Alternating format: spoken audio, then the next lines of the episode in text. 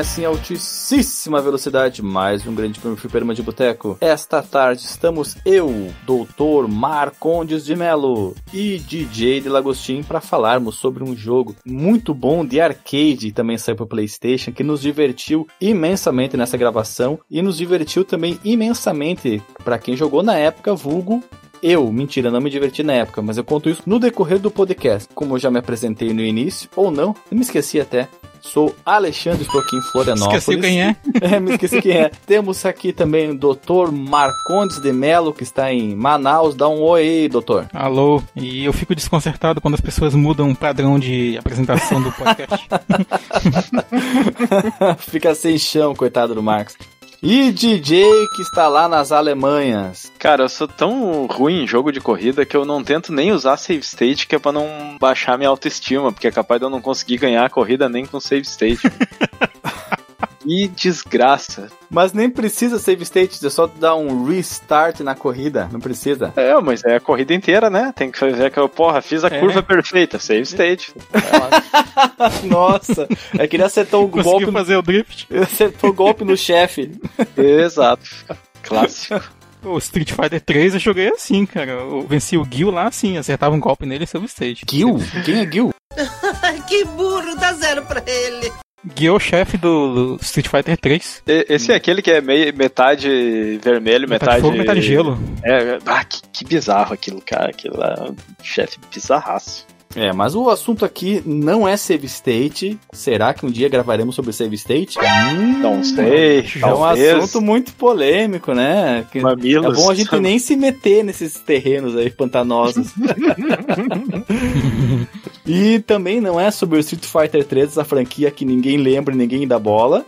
Estamos aqui para falar de um joguinho de corrida que muito nos diverte quando a gente vai no shopping, se encontra essa máquina, mas eu acredito agora aqui fazendo um preâmbulo antes da gente começar o assunto propriamente dito, vamos conversar um pouquinho sobre visitas ao shopping center para jogar no fliperama. É cada vez mais incomum, né, você encontrar máquinas dentro de um shopping center. Tem três shoppings aqui que eu saiba, né, que eu conheça em Florianópolis, e somente um deles possui uma área destinada à diversão eletrônica. Aí você tem ali as máquinas de air hockey, arremessar a basquete, né, a bola na cesta, de bater nas topeirinhas, né, o, o guacamole uhum. e também claro, né, as máquinas de joguetes propriamente ditos, né? E nessa que tem em Florianópolis, tem o máquina do Indy 500, uma dupla, né, dá para você jogar com seu amiguinho, mas uma delas estava estragada, a última vez que eu fui. Veja você. Tem duas máquinas do Daytonausa para você fazer aquela disputa maneira no, no Stock Car e alguns jogos que eu nunca tinha visto, muitos deles de tiro, de Chopa e Glock, que você pega a arma, que ela fica presa num suporte, como se fosse uma metralhadora num um chopper, num helicóptero. Aí você tem que atirar nos bichos que aparecem, a zumbizada e coisas assim. É um jogo com temático de vampiro, acho que até da, da Konami. Tem também, também da Konami, se não me engano, um jogo de rally, umas caminhonetes, umas pajero da vida correndo assim, muito legal. E um que parece Need for Speed. Tem Speed no nome, Excessive Speed, Life Speed, não sei, alguma coisa assim. Mas é, um, é bem legal e a máquina do Ridge Racer não tava lá. Mais pra frente eu conto para vocês. Eu só conheci agora de emulação, né, no Mami e jogando no PlayStation. E vocês? Vocês quais são as experiências com arcades na cidade de vocês? E o Marcos que viaja bastante e quem sabe o DJ, né, que tem a possibilidade de ir até para outros países, só pegar um trem e tá aí em, em outro lugar. O DJ é, é, o personagem de Street Fighter, né? A vida dele é dando a volta ao mundo. Assim. Parece uma mapinha lá, né? Brasil! Mas quanto a mim, cara, eu Interfé na cidade natal minha não tinha, não tem na verdade shoppings, então minha experiência com arcades lá é bem limitada aos barzinhos. Tinha um, uns lugares assim que de vez em quando surgiam que eram dedicados a colocar umas máquinas de fliperama e tal. Mas no tema de shopping, quando eu viajei para Manaus, quando eu era criança e depois algumas vezes, era comum a gente visitar, né, os shoppings aqui como passeio, né? Porque tipo, o menino matuto na cidade ia fazer o quê? Ia visitar shopping. e aí a gente, nessas visitas, eu conheci alguns clássicos, assim, tem, tanto que tem um shopping relativamente perto daqui, que tem até hoje, eu já comentei essa história, que tem a máquina do Sega Rally, que tá por lá. Ninguém mais joga, mas ela tá por lá. Eu não Fica acredito. No, no modo... Uma máquina do Sega Rally, eu não me lembro dessa história, Marcos. Eu nunca vi essa máquina. Eu, eu não tenho certeza se é do Sega Rally ou, ou, é de outro jogo de corrida da Sega.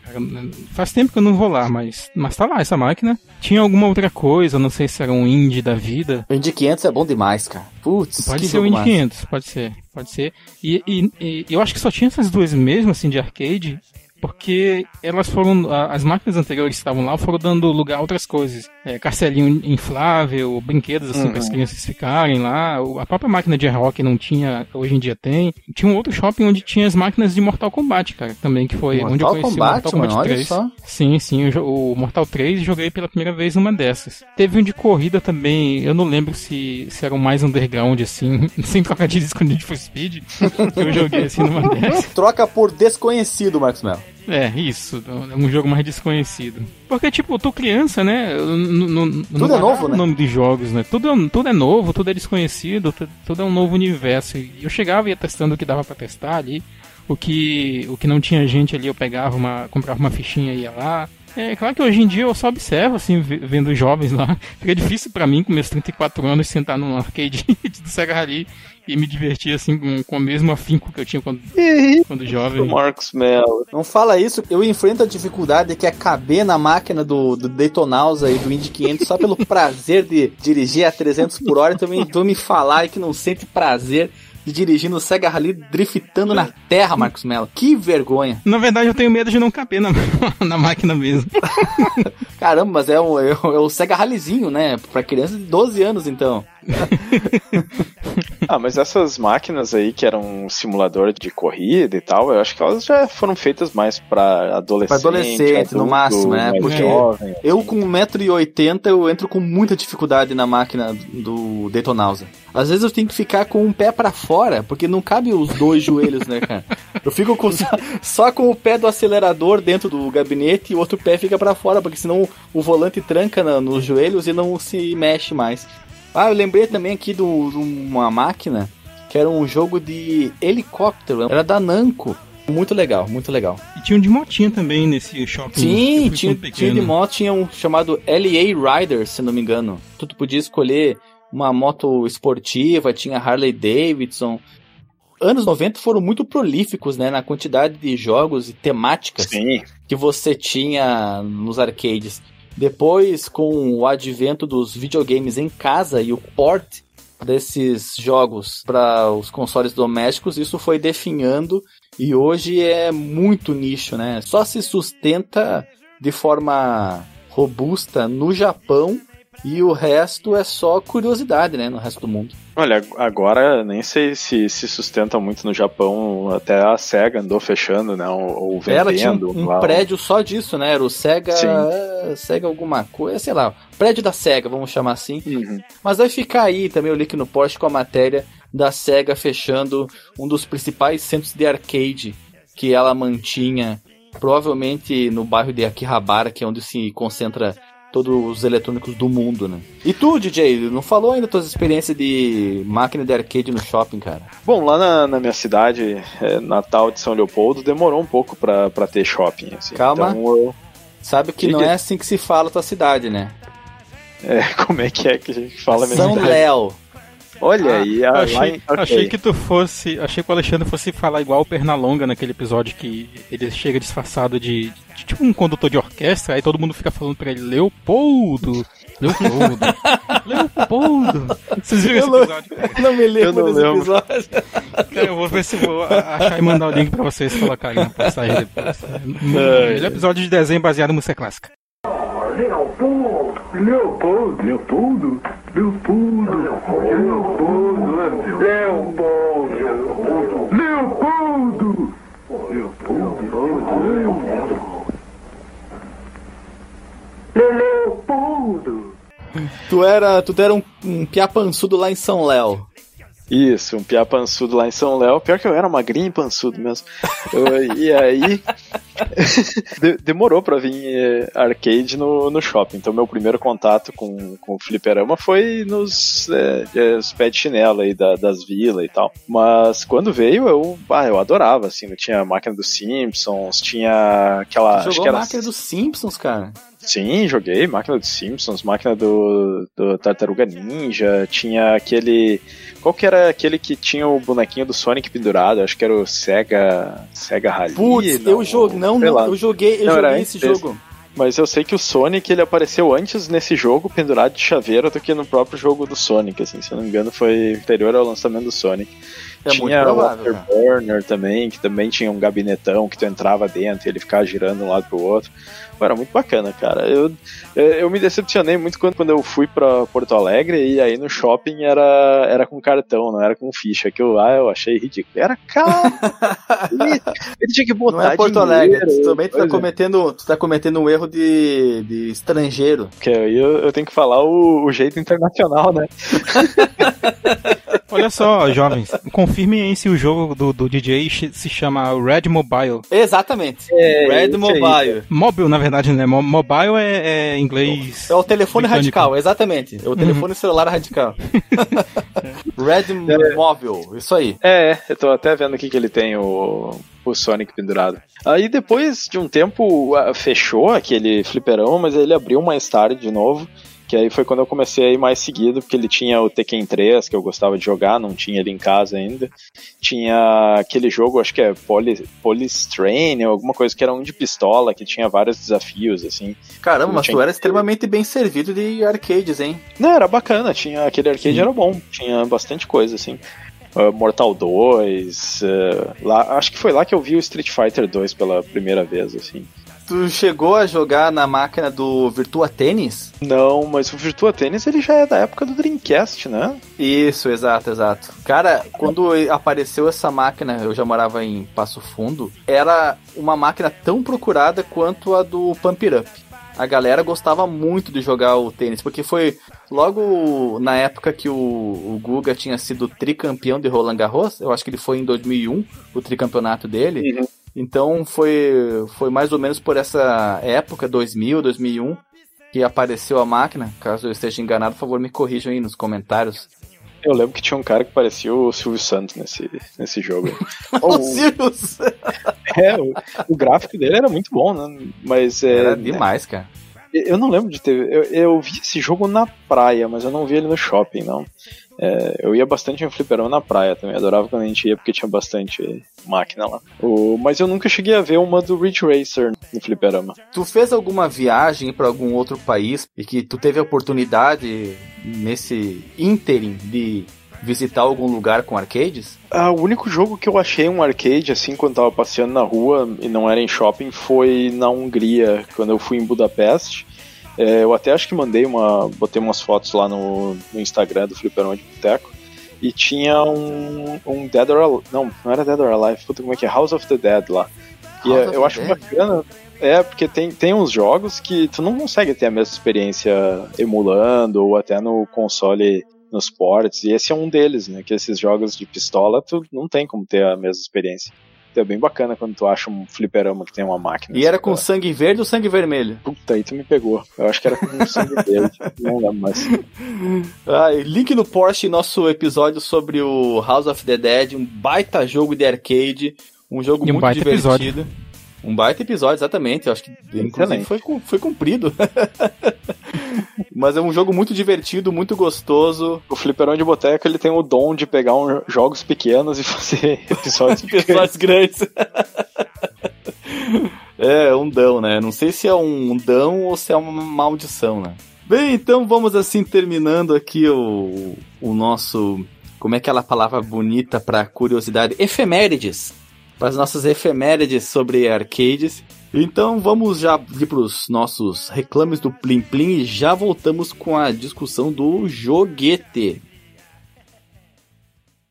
Se você quiser enviar um e-mail para a gente, você manda um e-mail para contato@fliperamadeboteco.com. Se você quiser entrar no nosso Facebook e o nosso Twitter, é facebook.com/fdboteco e o Twitter também é twitter.com/fdboteco. O nosso grupo do Telegram é t.me barra fliperama de boteco. E você pode também ajudar a gente lá no Padrim com algum dinheiro, alguma verba que você possa em padrim.com.br barra fdb. E roda a vinheta.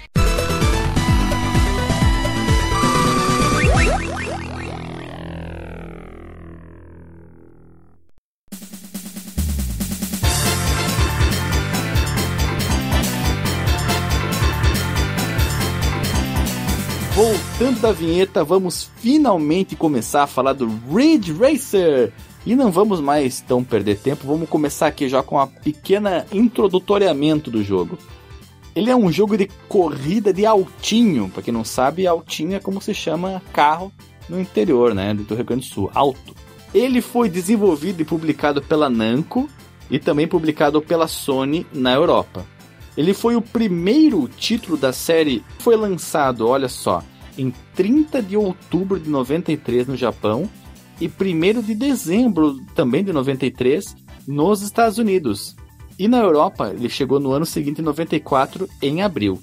A sua versão doméstica chegou em 3 de dezembro de 94 no Japão e 9 de dezembro de 95 nos Estados Unidos e na Europa foi em 24 de setembro, então duas semaninhas depois. Ele integrou a primeira leva, os jogos que vieram junto, né? O line-up inicial do PlayStation. Foram lançados nove jogos e Ridge Racer estava incluído nesses nove. Na Europa, esse jogo ele foi oficialmente o primeiro jogo assim catalogado de lá. O código dele é SCS 0001. Que isso? Aham. Uhum. Olha, Olha isso. Foi o primeiro da lista. Olha só que curiosidade, ele foi incluído na Nan Collection, que foi lançado em 2005 para Play 2, mas que foi lançado somente no Japão. É tipo uma, aquela Sega Age, sabe, com jogos antigos, só uhum. que da Namco. Inclusive, existe uma coleção de três discos ou quatro discos da de clássicos do arcade da Namco que você podia jogar no PlayStation 1. Inclusive está ainda à venda. Se você logar aí no seu PlayStation 3 na PSN, você consegue ir lá na parte do PS Classics e ver os clássicos da Namco que estão à venda. E ele foi o prelúdio do Ridge Racer Revolution, que é um jogo que eu nunca joguei, nunca joguei Revolution, mais pra frente eu. eu vou contar para vocês quais foram os Ridge Racer que eu joguei, mas o Revolution não está entre eles. E quem aqui não lembra de, uma, de um console que fez muito sucesso aqui no Brasil, que é muito cobiçado entre colecionadores, que é o Zibo. Em 11 de agosto de 2009 foi lançado o Ridge Racer para o Zibo, que é uma versão de celular, porque o, o Zibo ele é um celular disfarçado de videogame, né? Porque ele Sim. se conecta com a rede 3G, na época da rede 3G, para fazer o download dos jogos. Só que ela teve uma recepção negativa e o pessoal não curtiu muito ele. É tal é. qual o próprio Zibo, né? Me diz alguma coisa que teve uma recepção positiva no, no Zibo.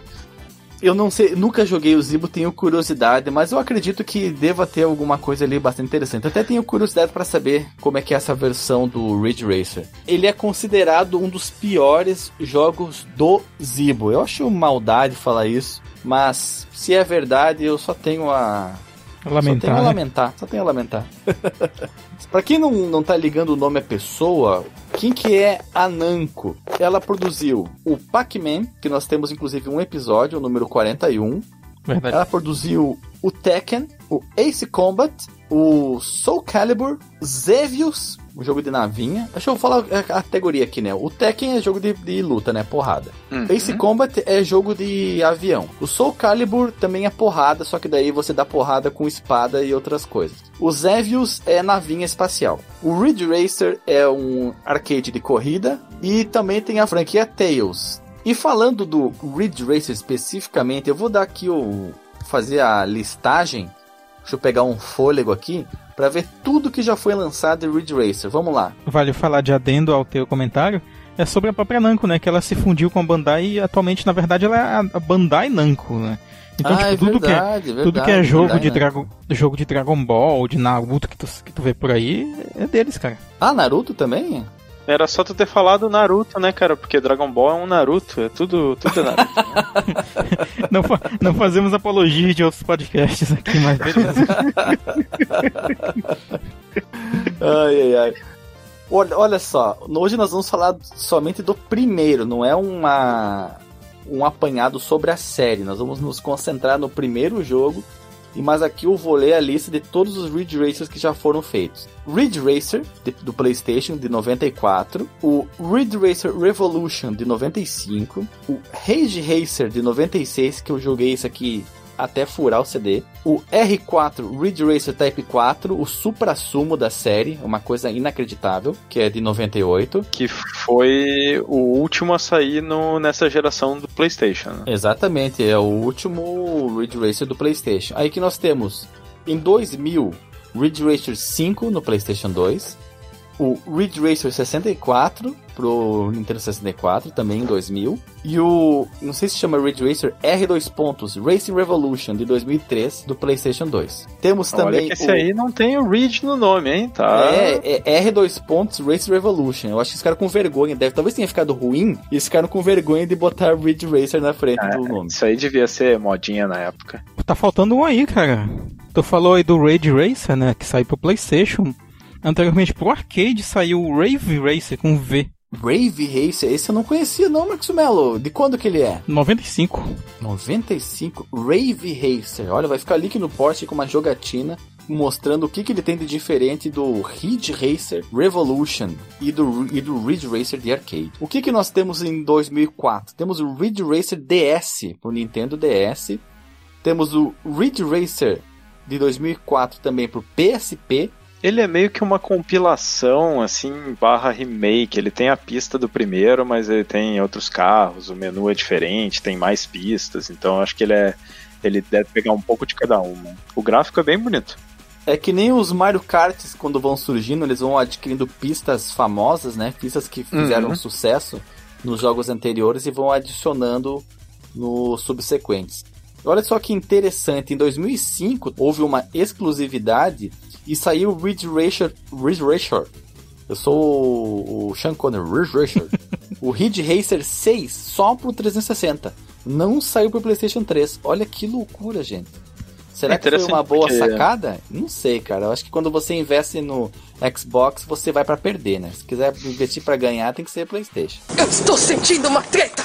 Olha aí, o sonista. Mas eles. é, essa série, ela tem. Lançar o Halo ela- no PlayStation. Esse é o problema do Halo, né? Ele não faz sucesso porque só, só tem no Xbox. O- mas a série Ridge Racer, ela sempre foi muito atrelada à Sony, né? E ela não teve. A maioria das versões acho que saíram para consoles da Sony. É verdade, agora aqui que deu uma mudada, né? Tirando o DS de 2004, tudo era, tinha sido Sony. E agora esse do Xbox, chamado Ridge Racer 6. Por curiosidade, esse do DS ele é um, porte da versão do 64. Uh, vamos falar disso depois. Ah, beleza. o desgosto do Alexandre. Também não é bom porque não saiu no console da Sony, né? Então tá, tá errado. Tá explicado o tom de voz. É, O Ridge Racer 2 do PSP em 2006. Ridge Racer 7 aí voltou pro lugar certo, que é pro PlayStation 3 em 2006 também. Ridge Racer Accelerated pro iOS em 2009. Ridge Racer 3D, como se já não fosse 3D o suficiente, né? tem que botar o 3D no nome. que ele saiu em 2011 pro 3DS. Tem Ah, mas aí é que o de senhor saber. não tá entendendo. Esse 3D não é o 3D que a gente tá acostumado, é o 3D de Ah, dois olhinhos, aquele é o 3D que se estereoscópico. projeta. É.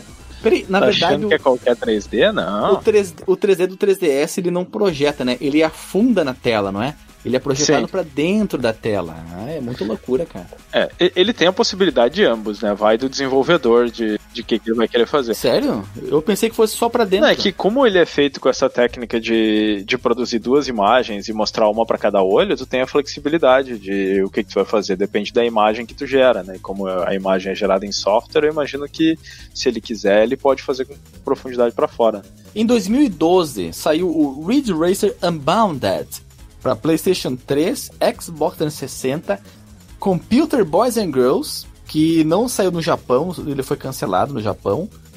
Tivemos em 2013 e 2014 o Ridge Racer Slipstream, que saiu para iPhone, iPad e iPod, e Cyborg também. E o último Ridge Racer feito já tem. já vai para 5 anos, meu Deus do céu. É o Ridge Racer Draw and Drift do iOS e Cyborg. Draw and Drift? Esse draw aqui não é de desenhar? Será que é como joga com uma canetinha, tu desenha assim. Ixi, mano. Desenha a curva, ele faz, uh, faz uma driftada. Desenha reta, ele para de driftar. Não sei, tô aqui. Boa, boa pergunta. Fiquei especulando, até curioso especulando. agora. É, seria um ótimo título pro Nintendo DS, inclusive, se tivesse uma adaptação aí, ó. Ah, canetinha do DS.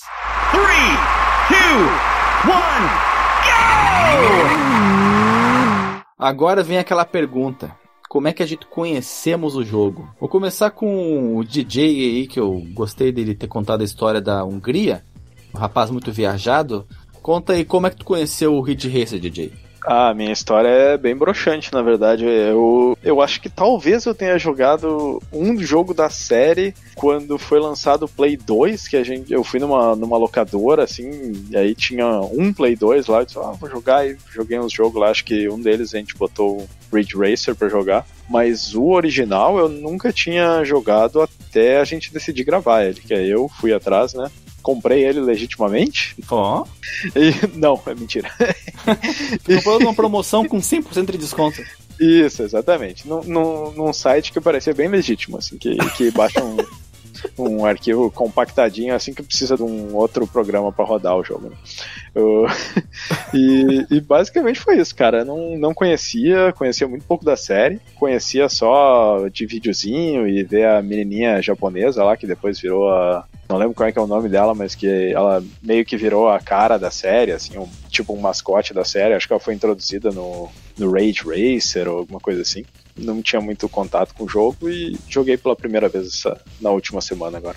Olha só, então, teve, assim como aconteceu comigo em vários momentos das gravações do Fliperama de Boteco, tu conheceu o jogo pra gravação. Exatamente. Olha só, é bom saber que eu não tô sozinho no universo. Ah, não tem como ter jogado todos, né? E você, Marcondes, como é que tu conhecer desse jogo? Quando eu comecei a, a descobrir a, emo- a emoção, também, né? Mas a emulação A do. emoção, Mas a a emulação, emoção de ter jogos de graça. Exato. A emulação do PlayStation 1, cara, eu- aconteceu uma, uma, uma coisa curiosa que eu descobri na, na mesma época que eu baixava ali jogos de Super Nintendo e tal, ficava empolgado ali jogando Goof Troop no computador. Eu descobri os, os hips de PlayStation, Jogando truco? Goof Troop. Ah, Gosto entendi. Jogando truco. Ué, jogo de truco nunca. Deve ter. Loucura. Deve ter em algum lugar na internet. É, eu descobri os hips, hips de PlayStation 1. O que, que são os hips, né? São ISOs que o, a pessoa que postou, ela remove todo o conteúdo não essencial, né, entre aspas, ali pro jogo. Ela tira as CGs, ela tira a música, a trilha sonora, é, compacta ali as paradas e posta um ISO, um, um arquivo extremamente reduzido na internet para as pessoas testarem, experimentarem o jogo. Tu falou aí que o, É. o cara tira tudo que não é essencial. Tem jogo que é tão ruim que só vem um arquivo de texto dizendo que é pra tu não jogar aquele jogo que não vale a pena, né? A galera de hoje talvez não tenha ciência do porquê da existência dessa técnica, Uhum. mas é que lá nos primórdios da onde a gente veio, né, na década de 90 e 2000, até se popularizar a internet de banda larga, nós tínhamos que conviver com a internet de escada. Exato. né? Não, é de, não é de escada que você sobe, é de escada de telefone. Você disca, Discar. um número de telefone, é discar. Como essa velocidade era muito, muito baixa, era muito comum o pessoal da cena dos jogos com 100% de desconto fazerem isso, que eles tiravam tudo que não era essencial para jogatina, é até discutível, né, se não era essencial para jogatina, para reduzir o tamanho final do arquivo e permitir que você baixasse no tempo de uma vida, né, uma vida terrestre, né, para não passar semanas ou quem sabe até meses baixando uma coisa muito grande. Então, um jogo que deveria ter, ah, sei lá, 150 megabytes, depois que ele tinha suas partes estripadas, ele caía para, digamos, 30. É. E ainda em cima disso você compactava ele. Então esse 30 se transformava em 15 ou 20. Então a, o tempo de download de um dia inteiro ou mais de um dia se transformava em duas horas, por exemplo. Aí Sim. você conseguia jogar aquele joguinho que você tanto queria de forma no, no famoso 0800. Aí vem o final da minha história. que o que aconteceu? Aí nesse site, né, conhecido, já que infelizmente aí veio abaixo muito do seu conteúdo, que é o Emo Paradise, né? Ele já existia há muito tempo.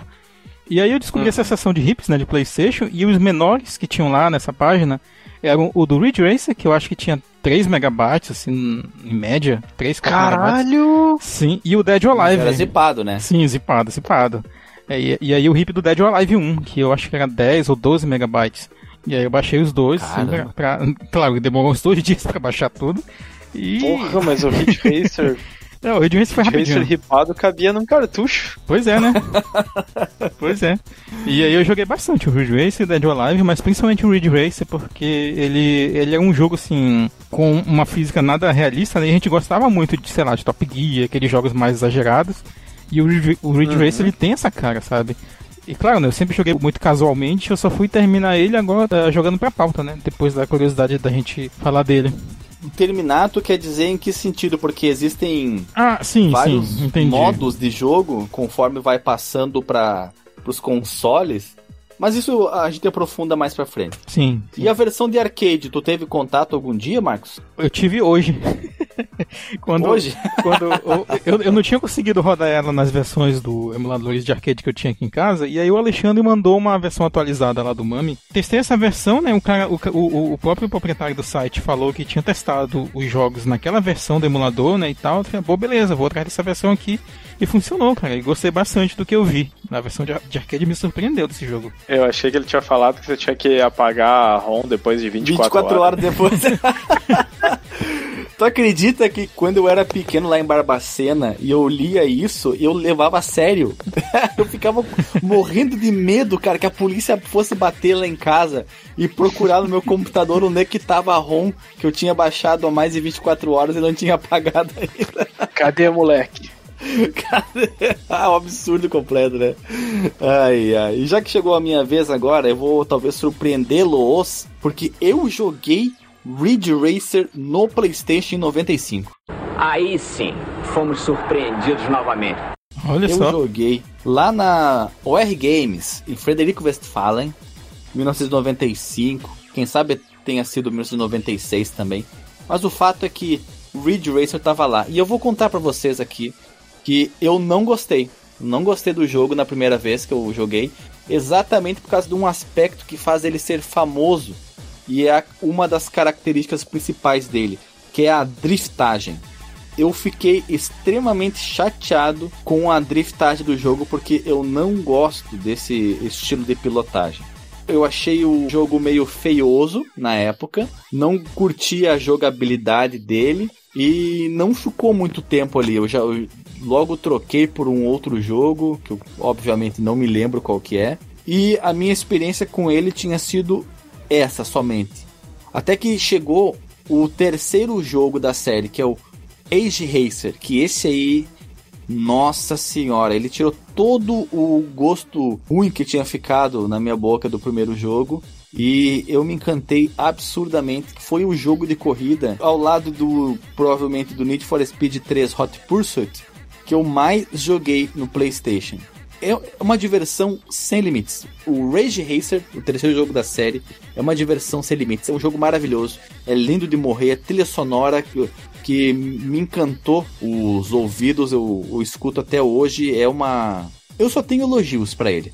E eu vou falar aqui que eu também só tenho elogios agora, reconhecendo o jogo depois de tantos anos, jogando tanto a sua versão de PlayStation quanto a versão de arcade, eu não tenho nada para desmerecer o jogo. A não ser um que outro detalhe, assim, porque nada é perfeito nesse mundo, mas não afeta em absolutamente nada a sua diversão ou a sua jogabilidade, o fator replay. É só uma questão de gosto pessoal mesmo. A versão de arcade eu nunca joguei, nunca nem cheguei perto de uma máquina, nunca vi uma máquina de Ridge Racer em qualquer lugar que eu tivesse ido. Eu só conheço a versão de PlayStation mesmo. E eu até fiquei surpreso fazendo a pesquisa aqui de como jogar. Eu tinha visto os vídeos no YouTube, o pessoal jogando, descobri que existe um emulador específico, mas que no meu computador não rodou legal, muito erro gráfico.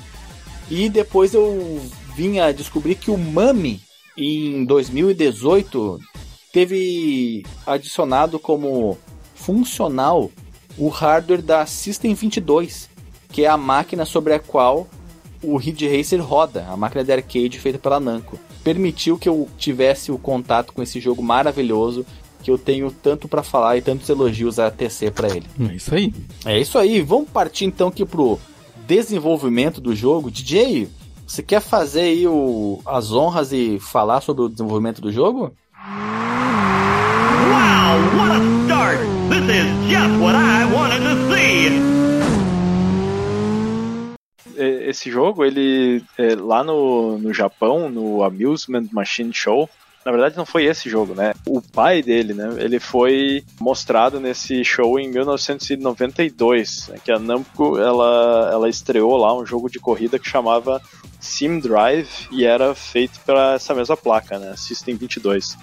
Ele foi uma sequência do jogo Eunus Roadster Driving Simulator, que também era um, um jogo de simulação, e ele era com o Mazda MX-5, que é um carro de verdade. Né? Ele foi feito em parceria da Namco com a Mazda, que tinha sido lançado em 1990. Os gráficos desse jogo eles já eram com polígonos 3D, mas eles eram feitos com a técnica que era o Garou Shading, ele não tem textura, né? Mas ele também não é um polígono de uma cor só. Ele tem meio que um degradê dentro do polígono entre mais de uma cor. Para quem jogou o Tobal, que é aquele jogo de luta que tem os personagens que são bem parecidos com Akira Toriyama, assim, acho que até foi ele que fez a arte do jogo. Esse jogo ele não tinha textura, né, no Play 1 e ele era todo feito com, com essa técnica, assim. Ele é muito bonito, inclusive, para quem conhece.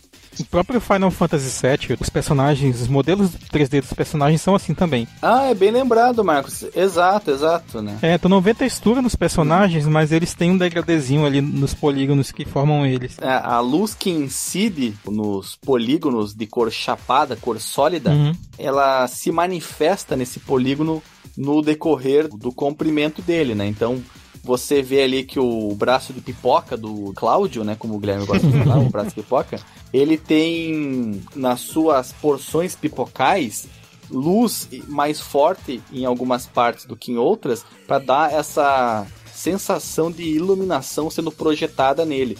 Não é um polígono igual como, por exemplo, no Virtua Racing, qual outro jogo também Virtua que eu Fighter. posso citar aqui. Virtua Fighter. E o Virtua todos os Fighter. Virtuas. Isso. O Virtua Racing e o Virtua Fighter são ótimos exemplos de polígonos sem textura, né? Que é só a cor sólida. E com a aplicação de luz uniforme, né? Não existe mudança do início até o fim daquele quadrado, aquele triângulo, aquele círculo com diferença de luminosidade. É uma coisa uniforme. E esse, o. Como é que é a pronúncia? aí? O Garou Dansetsu Shading. ela deixa o gráfico muito bonito, apesar de, de continuar simples, ele passa no teste do tempo de boniteza. Por isso que até hoje o Tobal ele é considerado um dos jogos mais bonitos e exigentes tecnicamente até do PlayStation. Sempre está nas listas dos jogos que mais exigiram do hardware, porque ele aplica muito bem essa técnica e permite, né, que você consiga assim renderizar o jogo numa resolução maior, porque você não perde performance aplicando as texturas, né, não gasta ciclo de processador, não gasta memória, então você consegue ter um jogo rodando numa resolução maior e numa taxa de quadros maior. E o, o Sim Drive, esse ele teve um lançamento japonês bem limitado e ele não teve porte para console, né? ele saiu só pro arcade. E ele era inclusive uma máquina de arcade que tinha o carro, assim, entrava dentro do carro e, e tinha um telão na frente. Devia ser bem interessante. Não se acha muita coisa sobre ele hoje em dia. Tem algumas fotos, né? A gente pode botar um link no Porsche lá pro artigo da Giant Bomb sobre ele, que tem fotos do carro e algumas fotos parece gameplay, mas eu não achei vídeo ou nada sobre, sobre esse jogo. Ele é bem obscuro, né? Interessante, só, só fazendo um, um adeão aqui sobre esse Sim Drive, Pra quem não conhece ele, você entrava num carro de verdade, um Mazda MX-5.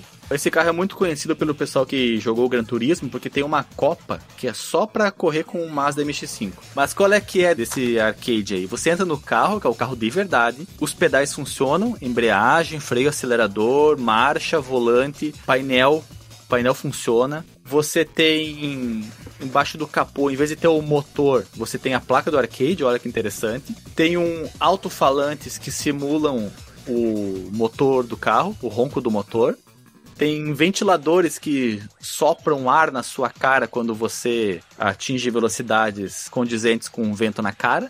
Tem na frente de você um telão, são duas telas de 110 polegadas que fazem com que você fique imerso na simulação de direção. É um dos arcades mais caros já produzidos, custava 150 mil dólares para você tê-lo, mas para jogar você pagava só 3 dólares.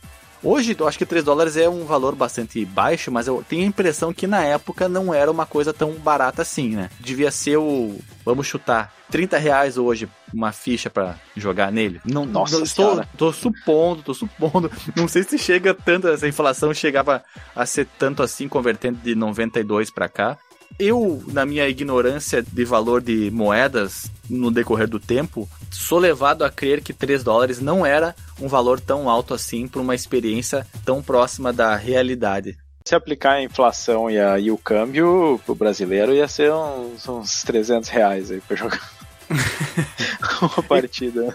E como tu bem falou, ele, ele não teve um lançamento em massa. Foram feitos somente alguns desse arcade, até porque ele, imagina, custava 150 mil, não é uma coisa que você vê em qualquer shopping center. Mas ele serviu como o início, né, como o protótipo do Ridge Racer. O jogo ele foi então modificado e se transformou no Ridge Racer. Exatamente. E o, o Ridge Racer ele teve um ciclo de desenvolvimento de oito meses, que eu acho que para aquela época até era razoavelmente Eu, comum. eu acho que tava dentro do, do padrão, né? Porque quando, se a gente lembrar do episódio do Yu Suzuki, que ele falava que eles tinham menos de um ano ou um ano para sair do papel até a máquina pronta. Então Sim, acredito é. que nove me oito meses é dentro desse escopo de tempo. Escopo de É. tempo. Nem sei se existe essa expressão, escopo de tempo. Janela Eu imagino que nessa época o tempo para fazer um jogo ele já devia estar aumentando porque a gente estava vindo para uma geração que estava ficando mais complicado de desenvolver jogo, né? O, É. o tamanho de ah, tinha que fazer modelagem 3D e todas essas paradas. Eu acho que captura de som já estava ficando mais complicado. né? O Ridge Racer ele tinha sido planejado originalmente para ser um jogo de Fórmula 1, mas aí eles eh, resolveram substituir ele eh, por causa da tendência que tinha lá no Japão, né? Tinha bastante gente que, que curtia esse negócio de Carro de rua, né? tinha carro, é carro de rua, assim, né? Não, não tanto Fórmula 1. Acho que ali tava é, é, início daquela coisa que a gente acabou vendo no Velozes e Furiosos, o Tokyo Drift lá, que o Ah, pessoal é, gostava é um- bastante daquele tipo de carro, assim. Inclusive tem um cara lá, né? O Drift King. DK, né? O Drift King. Exato. É, eu, eu gosto daquele filminho. Eu não sei, eu até aqui peço desculpa aos meus colegas, mas eu não sei quando que começou a ser produzido o mangá daquele famoso desenho chamado Initial D, que depois ele se transformou numa num anime, né, numa, num desenho, e tem uma série de jogos lançados para PlayStation 2, para arcade, eu acho que tem até para PlayStation 3, que é corrida de montanha, cara. Você vai fazendo Drifteira. drift- drifteira na montanha, subindo e descendo. É um desenho muito bom. Eu recomendo fortemente para quem quer um desenho com uma temática diferente. O mote principal é a driftagem dos carros, né, as corridas. E tem as equipes, mas aí tem os, os dramas paralelos, as histórias paralelas que vale muito a pena você conhecer. E tem alguns aspectos técnicos que eles explicam também no, no decorrer do jogo. Técnicas de pilotagem. Esse mangá teve assessoria técnica de pilotos profissionais, então ele não fala bobagem, sabe? Quando tá lidando com pilotagem e aspectos mecânicos do carro, por exemplo. Não, eu- eu não é vou- aquele exagero, tipo, super campeões, assim, o cara pisa com os dois pés no acelerador e aí dá um Acelera drift mais forte. secreto, assim, O carro voa, né? Então fica aí a dica, ah, assistam Initial D. Talvez o pessoal tenha começado a se interessar por carros de rua, porque o, esse mangá tenha começado a ser escrito nessa época. Eu tô chutando, não sei se é isso, talvez tenha sido essa a motivação. Eu vou apostar as minhas fichas nisso, hein? É, o, o Yoko Sakagami, que é o gerente geral da Namco, ele falou que naquela época, né, tava vindo essa parada do drift mesmo, da galera gostar de fazer essas corridas em montanha, que nem tu falou, e geralmente essas estradas em montanha, elas vão contornando a montanha e tem bastante curva, né? E aí eles faziam drift pra não ter que frear na curva, né? Deve ser uma sensação muito boa, né? Tá ali na, na montanha, Só um guardrail te separando da morte. guardrail, que com certeza vai segurar um carro de, de uma tonelada, né? Driftando, é, velocidade baixa. Então eles decidiram botar essa mecânica no jogo, né? E fazer com que tivesse a, a possibilidade de fazer drift nas curvas para manter a velocidade, né? Que é, é interessante. Eu, eu não me adaptei muito bem a essa mecânica. No começo, até quando ela acontecia, assim, eu pensava que é, é, a moral é não fazer o drift, porque sempre que eu fazia o drift. Dava eu- errado, né? da- dava errado. Ou eu batia no canto, ou mesmo quando eu tentava, não batia, mas tentava contornar e voltar pra pista, é, a sensação que eu tenho é que. Tu ficava Ele- ele- dançando com o carro pra lá e pra cá, parecia que era uma pista de manteiga, e quando tu finalmente Exato. parava o drift, o carro dava uma estacionada, ó, e depois seguia pra frente de novo. assim. e, e eu tenho a impressão que o algoritmo é o seguinte: é, é, ele olha a direção que o carro tá e, e compara com a pista a hora que acaba o drift. Se tu tá exatamente alinhado com a pista, eu acho que tu mantém mais ou menos a mesma velocidade. Mas se tu tá, assim, sei lá, uns, uns 30 graus com a, com a pista, ela cai pela metade, assim. É tipo, sei lá, o, o seno do, do ângulo que tá com a pista ali, a tua velocidade, pá, mas é bem. Pá, é, é foda, assim, porque cai bastante. E eu, pá, é- é, foi muito raro às vezes que eu consegui fazer um drift, não bater em nada e ainda sair alinhadinho com a pista, assim. É, tem um- tempozinho bem curto pra fazer o drift. De repente, no arcade, por tu ter ali o controle do pedal e controle mais fino na, na direção, talvez fosse mais fácil de fazer esse drift se recuperar, mas no controle, puta merda. Olha, a minha experiência que jogando muitas horas em ambos é que o drift ele foi muito acentuado na versão do PlayStation. No- na versão do arcade, ele faz menos por menos tempo, menos sensível, né, para você começar o processo de driftagem. Uhum. E aí você consegue fazer as curvas do modo normal, modo tradicional, né? Sim. Mas tem, tem uma outra variável aí, Alexandre, que é o controle Ah. digital do, do PlayStation. Eu, eu acho que Ah. isso que o DJ falou faz sentido mesmo. Como no arcade Uhum. tem a questão do volante, no PlayStation tu, é como se tu dirigisse full, sabe? Fosse totalmente para um lado ou para o outro, né? Porque tu não tem controle Uhum. do, do- de quanto vai ser virado né, o carro. Vai tudo de uma vez. Isso torna realmente ele mais sensível para fazer o drift e mais difícil para sair do drift né, e voltar para ter o curso normal. É, esse é um bom gancho para falar sobre o desenvolvimento da versão do PlayStation, né, que ela começou em abril de 94. Por causa das diferenças no hardware, eles tiveram que começar do zero. Era bem diferente, até o, o hardware do arcade, ele tinha um processador que era da família do 68000, né, do, do Motorola, que era bem conhecido da- dessa época, era bastante usado nos arcades. Era o 68020, né? O passo adiante do 68000. Pra quem não sabe, o 68000, né? O Motorola 68000, eles eram usados no Mega Drive, era usado no computador Amiga. Amiga, eram usados nos Macintosh da Apple. Ele e é claro, no u- é usado no- X68000, né, que tinha até o... C68000, é usado no Neo Geo. Ele foi usado Na CPS-1 na CPS-1, ele foi usado em tudo. Sim, E depois foram lançados ah, o 68020, 68030, 68040 e 68060. E por causa dessa diferença, né, que eles tiveram começado do zero, eles levaram praticamente o mesmo tempo que levaram para fazer a versão de arcade de novo para conseguir fazer o port pro Play 1. E é claro que eles tiveram que dar uma boa reduzida, né? A versão de arcade, ela rodava em 640 por 480 e 60 frames por segundo, e eles tiveram que diminuir um quarto da resolução, né? Era 320 por 240 no, no Play, e 30 quadros por segundo no NTSC e 25 no PAL. Então ele era bem menos detalhado, assim, bem menos fluido também. E eles tiveram que fazer bibliotecas gráficas especializadas para o desenvolvimento do Play, porque as que vinham fornecidas pela Sony eram muito limitadas. Isso eu já ouvi, inclusive, em vídeos de outros jogos. Assim, acho que o que vinha padrão da Sony era bem meia boca, assim.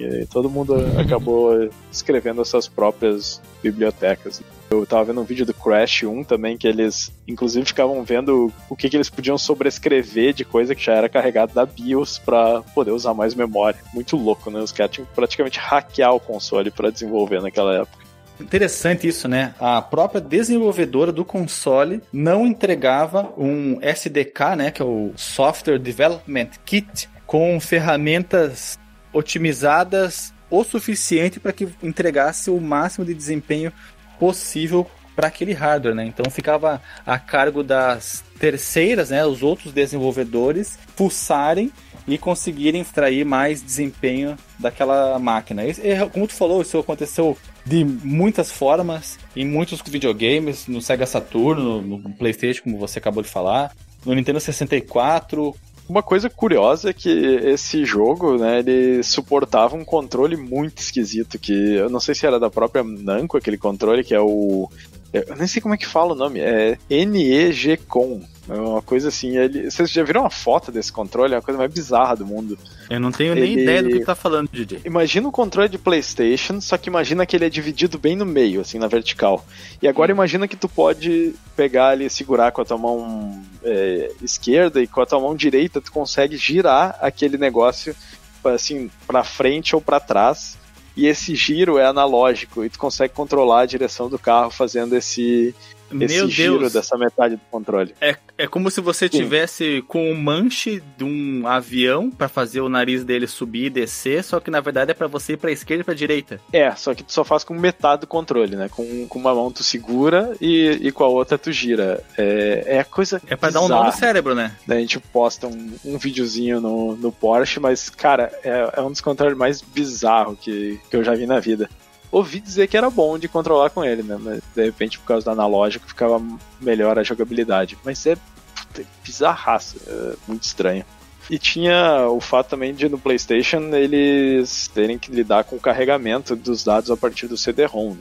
E, e aí isso gerou uma coisa muito interessante que foi ter aquela tela de loading onde tu pode jogar um minigame de, de navezinha do Galaxian, que era um jogo da Namco também, e ele foi colocado lá porque o, um dos, dos produtores né, do jogo, eles tinham trabalhado nesse jogo e queria dar uma puxadinha de saco no, no chefe, né, que era o diretor do Galaxian. Sabia que esse processo de você colocar um minigame na tela de loading para disfarçar o carregamento, para não te aborrecer, É patenteado. É, patenteado, exatamente. Tanto Sim. é que quem mais além deles usa isso? Eu nunca mais vi em lugar nenhum. Não, acho que é só a Namco. E tinha no Tekken. E eu lembro, eu lembro de ter visto isso no Tekken 1, se eu não me engano. Eu vi no 1. No 2 e no 3 não, mas no Tekken 5 pro Play 2 tinha também, só que aí já era um outro jogo que ele tinha uma vibe meio Star Fox, assim, era bem bacana. Olha mas eu não, eu não lembro se ele era baseado Cyber, num jogo real. ou não. Cyberblade? Eu ia falar Cyberblade, não sei se é Cyberblade. Não lembro, mas a primeira vez que eu vi isso foi no Tekken 5, aí depois eu descobri que já, já tinha sido usado em outros jogos da Namco. Foi um desenvolvimento bem sob pressão, assim, para poder lançar ele a tempo, né? Lançar junto com fazer bater de frente com o rival lá, que era o Daytonausa e jogo de lançamento do, do Play, né? Tiveram que, que aprender bastante ali, tentar tirar leite de pedra, né? Two laps to go. Bem, galera, e, e sobre a jogabilidade do jogo, na minha opinião, ela foi bem fluida, assim, tirando alguns aspectos que a gente vai comentar aqui. Eu acho que duas críticas que eu tenho, assim, em relação à jogabilidade, embora ela seja bem fácil de aprender, é o drift, né, a mecânica do drift, né. Vamos explicar para os ouvintes como é que funciona nessa mecânica. Teu carro tá lá correndo, chega uma curva, como que a gente vai fazer o drift? Vou apertar o R, o carro vai pular e ele vai driftar? Que nem no Mario Kart? Não? Infelizmente. O, a gente solta o acelerador, tu faz a curva, né? E no que tu começa a fazer a curva, pelo menos eu faço assim, tu vai, teoricamente, né? Girar o teu volante pra direita, se a curva for pra direita, ou pra esquerda, se a curva for pra esquerda. Só que aqui tem um problema, que até o, o DJ apontou, e eu já tinha percebido isso, que tu pode fazer o drift mesmo na direção contrária da curva, e o teu carro faz uma volta completa. Isso é muito louco, cara.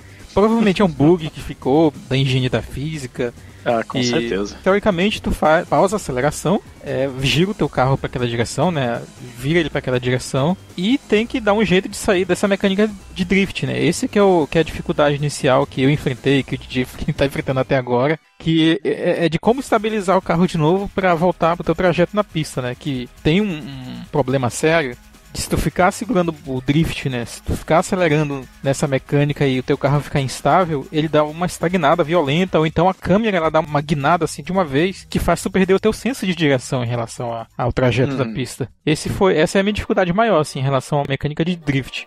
Mas eu acho uma mecânica ótima, sabe? Assim, pelo menos pra diferenciar do que tinha ali na época, né? De, de concorrência, né? Como a gente falou já do Daytona e tal. Sim. O, o Daytona, ele tinha drift também, o né? Daytona que tem drift, você fazendo uma maracutaia na primeira pista, você vem lá chutado, né, em quarta marcha, você engata a primeira e dá uma guinada violenta e volta a engatar a quarta e você faz a última curva de circuito dando aquela driftada bonita, aí já sai apontando pra vitória. O jogo no arcade, ele só tinha visão em primeira pessoa, né? Mas ele não tem nada de painel, assim. Parece que tu tá colado no chão, do, no- na frente é, do carro. é a- é a câmera no para-choque. Isso, isso. Eu acho uma visão esquisita. Ele parece muito grudado no chão, assim. Eu tenho bastante dificuldade em jogar jogos de corrida em primeira pessoa. Me, me incomoda um Eu, pouco. eu assim. tenho também, só que eu vou confessar pra vocês que depois que eu passei a usar a visão em primeira pessoa, eu tenho muito mais facilidade pra fazer os drift do que em terceira pessoa. Eu acho que tu tem mais noção de onde é que o carro tá, e da, Uhum. da posição, assim, que tá na pista, né? Exato. Eu tenho dificuldade em não bater na lateral quando eu tô em primeira pessoa. Porque não- é tão fácil de tu, de tu ver, né, a distância que tá. No início, quando você tá jogando pelas primeiras vezes, você tem essa dificuldade realmente, porque você não consegue ver onde é que tá o limite do carro. Então Sim. você pensa que tá ali triscando, mas na verdade você vai bater. Você bateu. Aí né? dá, dá aquele totozinho na lateral, perde Dá velocidade. aquele totó, perde aquele monte de velocidade. Sobre o drift que o Marcos falou, eu, como eu detesto a mecânica de drift, eu não faço ela. Eu aprendi jogando no Rage Racer, né, que é o terceiro da série. Sempre quando eu não quero fazer uma curva que é fechada com drift, eu freio na entrada da curva, né, deixo o carro perder uma porção da velocidade, faço ela sem acelerar e só volto a acelerar quando o carro está alinhado retinho com a pista. Aí ele não faz o drift. Se você volta a acelerar com o carro desalinhado, aí, meu amigo, aí você vira passageiro, como fala o Galvão. Tem um, um- uma trapaçazinha aí. É um- na verdade, faz parte da mecânica, né? Pra alinhar o carro mais facilmente. Que quando tu tá no meio dessa, desse alinhamento pra pista de volta, se tu der uma freada de leve, é mais fácil de voltar. O carro não fica Ah, amanteigando na pista. Se você for no modo Full Drift Tokyo Masters, você vai ficar sambando na pista por uma distância inacreditável. Você vai para esquerda, vai para direita, aí quando você finalmente termina de fazer o drift, você caiu lá da sua velocidade máxima, que é facilmente atingida pelo carro, para um décimo dela, cara. Às vezes você vai para 20, 30 milhas por hora. No jogo no PlayStation ele é medido em milhas, né? No arcade que eu tenho aqui é, é medido em quilômetros. É, dá pra mudar Então você também. sai, você dá pra mudar no PlayStation? Eu não mudei. Não, no- no você arcade dá pra sai mudar. lá de, não, porque ah, mas tá, para mim tem quilômetros tá bom. E aí você sai lá de 100 milhas, que é o, o limite de velocidade do, do carro no modo easy, né, que dá 160 km por hora. Você vai facilmente depois dessa sambada aí do Carlinho de Jesus, você vai para 25, 30 milhas. Então é, você perdeu toda a vantagem que você tinha começar a curva a fazer drift, porque você enfiou o pé na jaca. Então você tem que ser muito comedido, ou você faz que nem eu, que tenta não fazer de forma nenhuma, ou você faz aquele drift bem de levezinho, bem comedido. Ah, mas é difícil fazer comedido o drift. Eu consegui duas ou três vezes no máximo, cara, e a sensação assim é muito boa. É igual tu meter um gol no ângulo. É, um- é uma, é uma coisa difícil de fazer, mas é muito prazerosa. Você ganha muito tempo fazendo esse drift levinho assim. É muito legal porque você consegue fazer a curva em velocidade quase máxima. Curvas, a imensa maioria delas você consegue fazer de pé embaixo. Mas tem algumas que você é obrigado ou a reduzir e para fazer direitinho, ou você mete uma drifteira ali que também vai perder um pouco de velocidade, mas talvez você vá sair uma velocidade final maior do que fazendo ela sem o drift. Eu tenho a sensação que se tu conseguir fazer com o drift, tu, tu sai em vantagem do que se tu fizer ela direitinho sem o drift, assim. É, em algumas curvas eu percebi isso também. É, mas é mais arriscado, né? Porque pode ser É. que tu se perca no drift e aí dá aquela reduzida brusca na velocidade. assim. Eu falei que eu tinha só elogios a esse jogo, mas eu, eu, achei algum- estranho, mas é, às vezes eu, eu não discordo, né? Eu acho melhor não discordar, eu, eu deixo a pessoa falar que depois ela vai se revelar sozinha. Mas, mas os- o, como eu bem falei lá no início, os defeitos, eles não tiram o brilho inoxidável do jogo. É uma questão que pra mim só incomoda. Que é o quê? Quando você tá usando o câmbio automático, que é a escolha de 99,99% da humanidade com sanidade mental, eu fico extremamente incomodado com o fato de ele trocar as marchas sem chegar no vermelho pra você escutar o motor gritando pedindo Aquele- pra você trocar a marcha. Hum, Ele, ele troca quando o motor tá murmurando, cara. Eu acho isso extremamente broxante porque me dá a Tem sensação. muito torque que pra dar ainda, né? É, ainda tem muita rotação. O vermelho começa lá no 9000 e ele troca no 6, cara. O carro tá ainda fazendo. Já tá trocando. Não, eu acho isso muito broxante. Aí eu É, experimentei colocar no modo. Muito, muito. Aí eu coloquei no modo manual, Manual. numa única corrida. Ah, cara, a sensação de tu escutar o motor chegando lá no vermelho, esgoelando assim, ai, me dá uma marcha, pelo amor de Deus. É bom demais, cara, mas eu me atrapalhava demais, não tinha Fica- como correr assim, cara. Será que fica mais fácil de driftar se tu reduzir a marcha na curva pra dar aquele torque e Eu fiz acelerar? esse teste, eu fiz esse teste. E aí? Fiz esse teste e fica muito mais fácil, muito. Mas no PlayStation, pelo menos da, da forma como eu configurei o meu controle, você troca a marcha pra cima apertando pra baixo e diminui botando pra cima, como se fosse um câmbio sequencial de um carro de corrida Uhum. mesmo, né? Que você põe, vai puxando ela pra trás pra você aumentar e vai empurrando pra diminuir. Então eu consegui resultados muito melhores nas curvas usando esse estratagema de reduzir a marcha para reduzir a velocidade e não precisar fazer drift. Ou frear. ou e, é, e também me facilitou quando eu fui fazer o, o drift nas curvas mais fechadas usando o câmbio manual. Mas é algo que exige demais do meu intelecto motor então eu logo abandonei. Foi só para ter a experiência de trocar de marcha com o motor pedindo no momento certo. Mas o interessante é que quando o carro tá na última marcha, ele não economiza, né? Ele vai até o final lá da rotação, até os 9000 RPM. E é só no início que eu acho muito broxante. Ele troca lá no meio, cara. Putz. E a relação de marchas, ela é de carro de rally, né? Porque o carro de rally, ele, ele não precisa de velocidade máxima, ele precisa do máximo de torque e atingir o, o, o limite da marcha o mais cedo possível, porque o trajeto é sinuoso e as retas são curtas, né? Então você precisa estar sempre no máximo da velocidade possível com a melhor relação de torque e potência que o carro pode te fornecer. E eu tenho a impressão que esse carro foi configurado dessa mesma maneira, porque você sai da primeira até a quinta marcha muito rápido e a sexta ela é esticada. É uma, é, uma, é uma mistura interessante de relação de marcha. Uma coisa, na versão arcade, só dá pra escolher o carro vermelho mesmo? Não tem os outros Só, três? só tem um carro. só Ah, tem um carro. Poxa, é porque no PlayStation são quatro carros, né? É, ah, inclusive nós podemos já então comentar sobre essas diferenças de versão. No arcade, o que, que nós temos? Nós temos um jogo graficamente belíssimo. É um dos gráficos de arcade mais bonitos que você vai encontrar de jogos de meados da década de 90, né? Porque o jogo ele é lançado no final de 93, então ele foi concebido em 92, né? Com o Sim Drive. Mas eu tenho a impressão de que o motor gráfico é o mesmo, né? Então o Sim Drive devia ter essa mesma cara aí com os polígonos texturizados com o Garoden Setsu Shading para dar aquela cara bonita de luz. Inclusive, é um dos aspectos que eu vou comentar aqui depois. É um gráfico de alta resolução, como tu falou, né? 640 por 480, 60 quadros por segundo, uma fluidez sensacional, muito gostoso mesmo. E, e deixa eu confessar uma coisa aqui, cara, pra vocês. Claro. Eu sinto uma certa vertigem quando eu jogo esse tipo de jogo que é muito assim, é, rápido, muito frenético, a 60 quadros por segundo, cara. Eu, depois de um tempo, A fluidez te deixa. Eu fico com dor de cabeça. Deixa. fica tonto. eu fico enjoado. tomar um Dramin, né? Um Plazio antes de jogar. Sim. E aí nós temos um carro somente, que é o carro completamente vermelho, né? Que você corre em duas pistas, a pista fácil e a pista difícil. Qual que é a diferença entre elas? Na pista fácil ela é mais curta e você corre contra 12 oponentes. Todos eles largam num trajeto que é aquém do circuito principal, não sai na reta principal.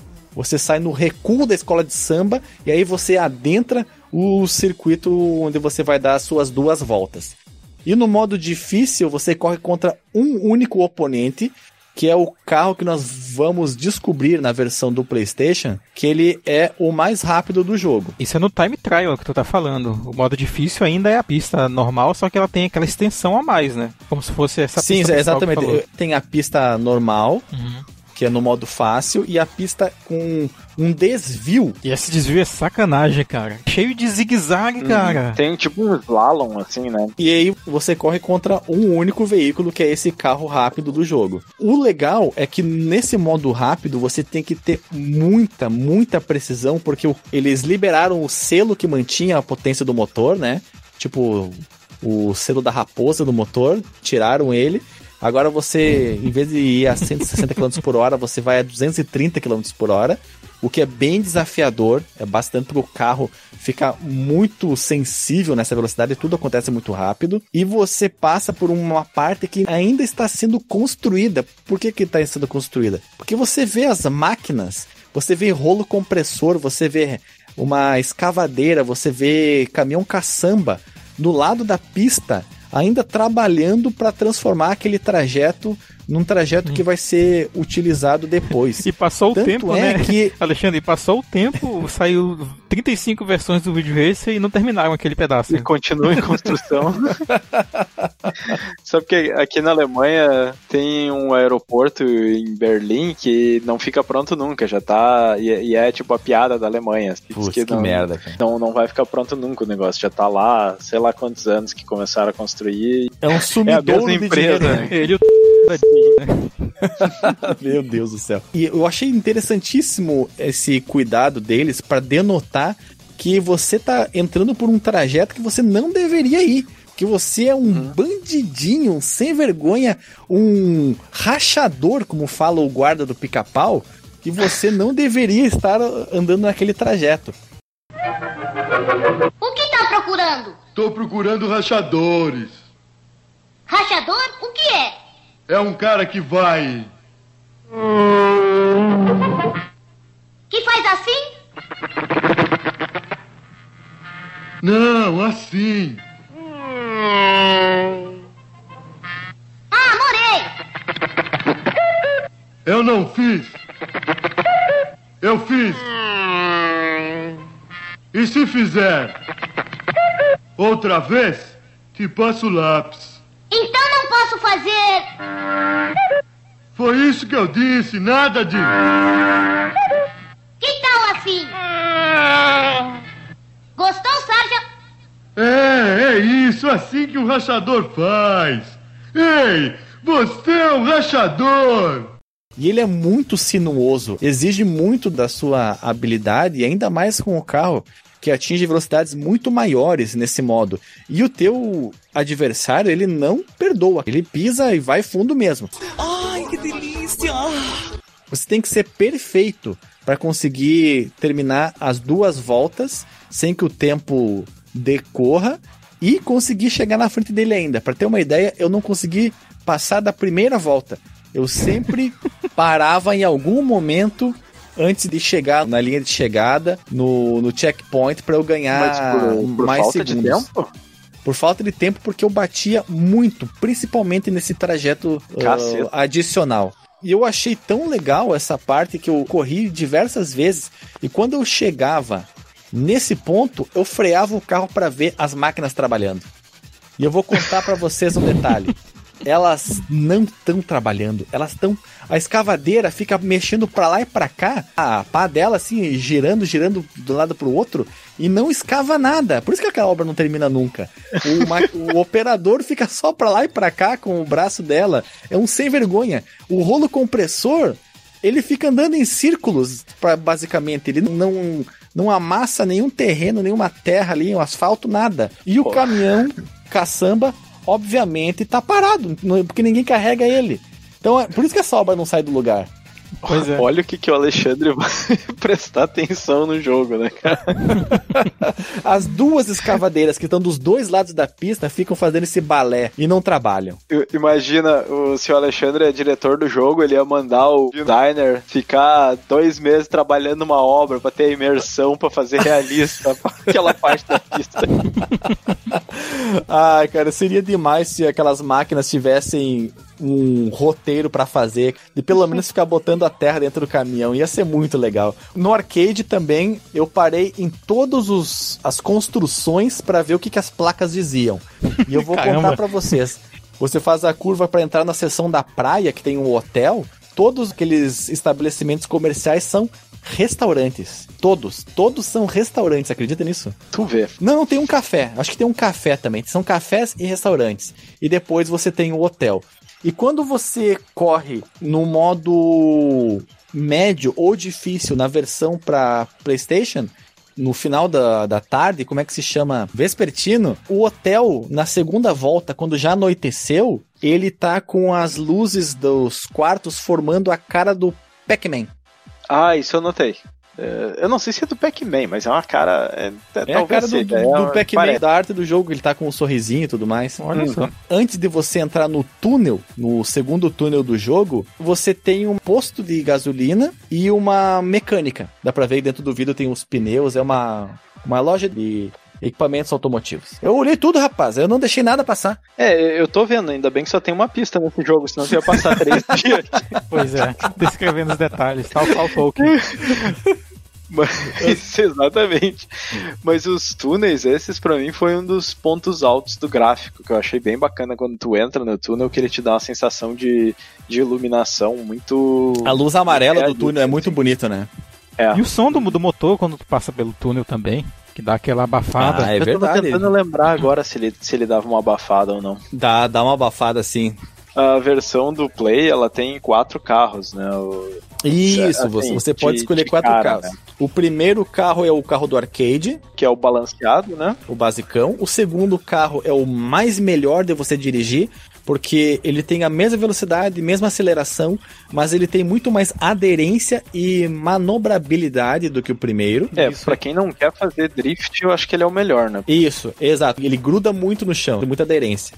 E os dois carros seguintes, que é o amarelo e o azul, que tem um visual muito mais esportivo, até lembra uma Lamborghini, assim, com as devidas restrições orçamentárias. E eles têm muito mais velocidade e aceleração, mas muito menos aderência e manobrabilidade. Eles são os carros perfeitos para você fazer drift. Se você quer sair de lado nas curvas, tem que pegar esses carros rápidos. Se você quer fazer no modo tradicional, normal, é o primeiro e o segundo carro. Com ênfase muitíssimo grande no segundo. É porque o amarelo ele, ele tem bastante aceleração e menos velocidade máxima, né? Vamos chamar assim. E o último, que é o azul, ele tem uma maior velocidade e menor aceleração. Isso, exato. Eles são invertidos, né? Você tem aquele losango que mede as capacidades técnicas do carro. E, claro, a diferença do versão de arcade pro PlayStation é a queda em quatro vezes da resolução, né? Duas vezes em cada eixo, o que faz com que o jogo fique extremamente pixelado. Mas eu vou contar um segredo pra vocês. Eu achei charmosíssimo. Eu achei um 3D da década de 90. Parece 32X, né? muito bonito, cara. Parece um 32X, cara. Pra ficar, ó, para ficar a experiência de televisão, eu coloquei no modo janela no meu notebook. Em modo tela cheia, ele ficava meio impraticável de jogar porque ficava na minha cara, né? Então ficava muito estourado os pixels aqui e perdia a definição de tudo. Prédio aparecendo também na tua frente, assim, na tua cara. E aí o que, que eu fiz? Eu coloquei em modo janela e aumentei a resolução em três vezes em cada eixo. Então, de 320 por 240, eu fui para 960 por 720. Então eu fiquei com uma janela bem centralizada na tela do notebook e ficou quase a mesma experiência visual, assim, de definição da versão de arcade de alta resolução. Mais ou menos, mais ou menos, mais ou menos. Eu achei sensacional, cara. Achei maravilhoso. Ah, mesmo ele tendo caído de 60 para 30 quadros por segundo, Eu me diverti imensamente, não essa, essa falta de fluidez não interferiu em nada, a falta de resolução não interferiu em nada. Inclusive, como eu falei, quando você coloca no modo médio ou difícil de dificuldade, você corre num horário diferente e tem essa mudança de luminosidade. Você começa a, a primeira volta às 7 horas da noite, assim, o sol tá se pondo, já tá um lusco-fusco, e depois na próxima volta já tá de noite. Então você já tem as janelas do hotel iluminadas, fazendo a carinha do Pac-Man, até com o topetinho dele, E no parece. final da corrida tá dia de novo. É, exatamente. E no final da corrida tá dia de novo. Então você passa todas os- as possibilidades de luminosidade numa corrida só. E isso mostra. que não faz sentido algum. É, não. Não. faz- não faz, não faz sentido algum, É, né? 24 horas de Le Mans. Até por isso que são três voltas, né? A primeira volta você tá ali com o lusco-fusco, na segunda volta você tá de noite e na terceira volta você já voltou com a iluminação diurna, né? Ah, tá, eu, te- eu tenho uma questão aqui interessante, que na versão de PlayStation, se você tá correndo normalmente e quiser correr na contramão, você pode e não acontece nada. A não ser, claro, o, o tempo terminar, porque quando você tá desse jeito, os carros passam por você como se fosse Ghost do outro lado da vida. Eles não Eita, batem em não você, bate? eles atravessam você, então não atrapalha a tua jogabilidade tresloucada, maluca de querer Como correr na assim, contramão. Ah, eu- O locutor fala só que você é maluco, só isso. Nossa, você é pirado demais, cara. É, se bem que eu, Ai, eu tenho uma hipótese agora sobre isso, já que tu falou. Vai- algumas vezes eu vi, tipo, quando eu tava. Estão todos mortos. quando eu.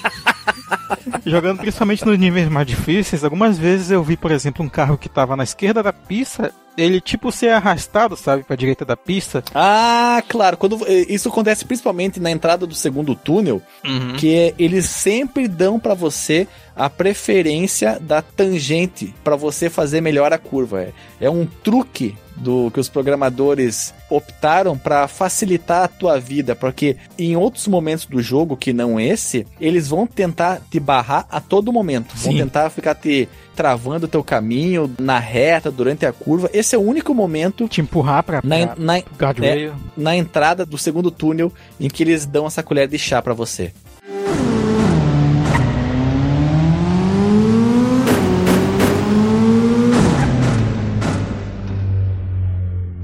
Mas bem, vamos lá. Próximo tópico aqui pra gente comentar rapidamente é sobre sons e trilha sonora É um do jogo. tópico grande ou um tópico pequeno, Marcos? Tópicozinho.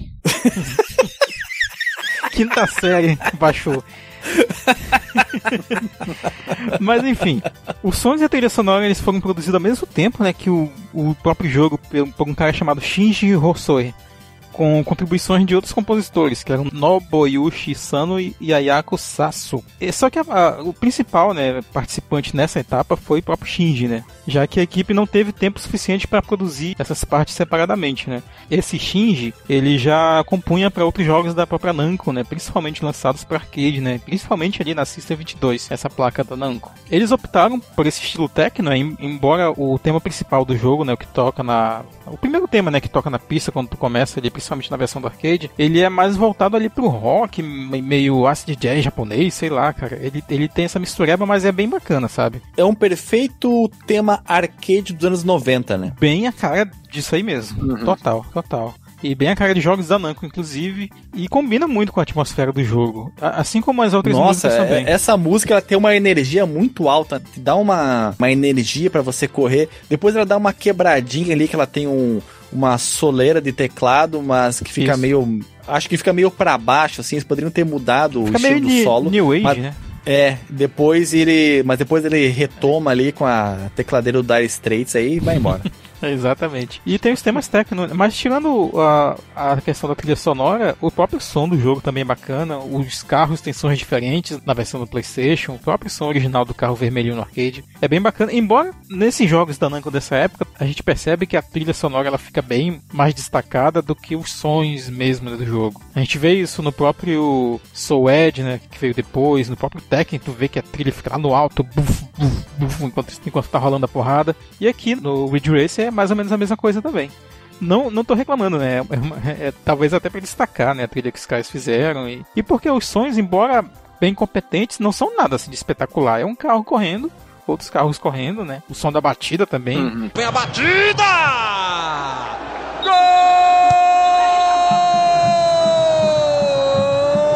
Você vai ouvir bastante, assim, pelo menos, é, nas primeiras jogatinas. É o, é o som que você vai mais ouvir, é o som da batida. O som da batida. Vem a batida!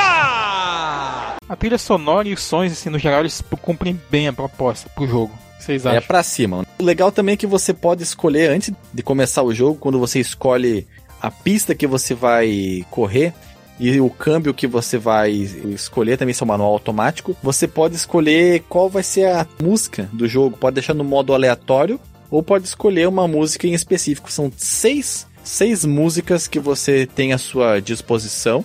Você só consegue escolher, se eu não me engano, é na, na versão do PlayStation. No arcade só tem aquela música lá. Gente, eu já tô me confundindo o que tem um e tem no outro. Então me perdoem se eu estiver falando alguma bobagem aqui. Mas o tema, como o Marcos falou, o tema é muito bem escolhido. O tema é muito bom e as músicas também da versão de PlayStation também são muito boas. Algumas são meio meh, assim, não curti tanto, mas de modo geral, elas passam passam de ano. Dou nota 7.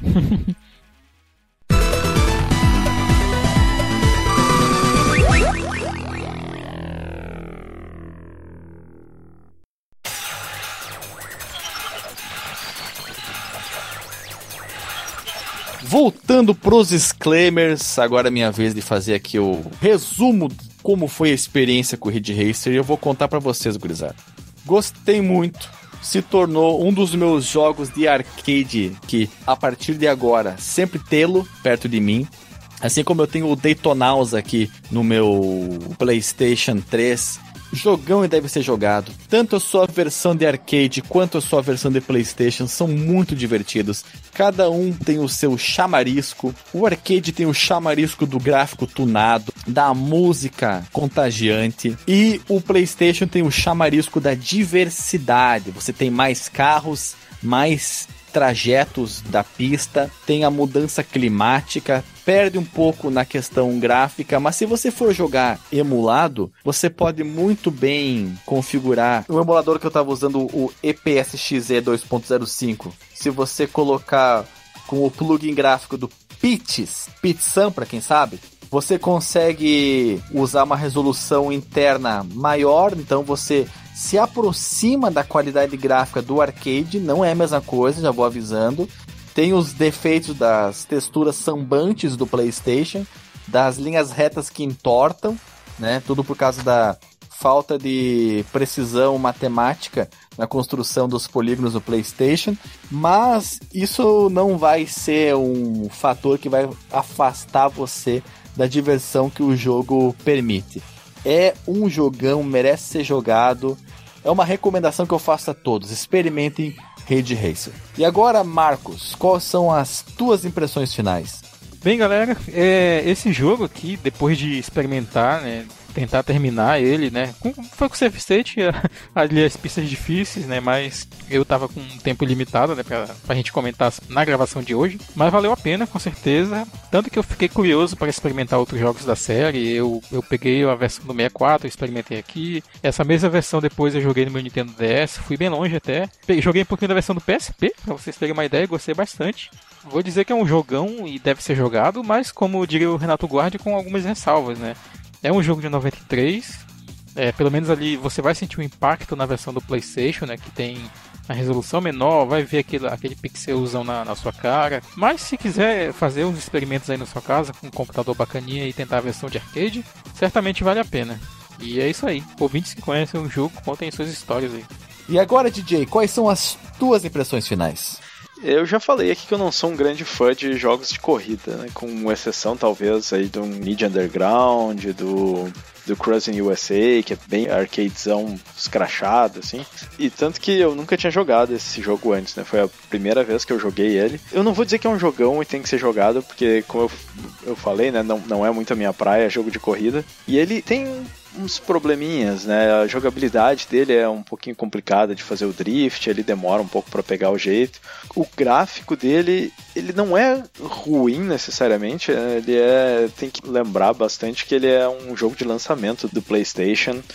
E por conta disso, assim, né, é, ele, se tu for comparar com jogos da própria série, tipo Ridge Racer Type 4, a diferença é brutal, assim, mas é, é interessante para ver justamente é, como eram os jogos no início dessa geração, assim, mas ele, ele se sustenta bem, ele é, ele é divertido, ele tem esse fator, assim, que a gente tenta né, sempre dar vontade de, de jogar uma vez mais, assim, para tentar fazer melhor, e, e é, é, interessante, eu recomendo até para um, uma questão histórica, assim, né, para pegar o começo dessa série que é tão prolífica que nem falou o Alexandre antes. E era isso, né? É conhecer o joguinho e tentar se divertir aí para ver como é que é.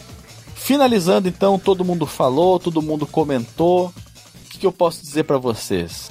Ah, chegou ao fim mais um episódio do Fliperama de Boteco, onde nós sempre viemos aqui com muita inocência, achando que a gente vai falar só um pouco e acaba falando um monte às vezes até de um jogo que nem tem tanto assim para falar. Mas é assim que a gente é. Um abraço a todos e até a próxima.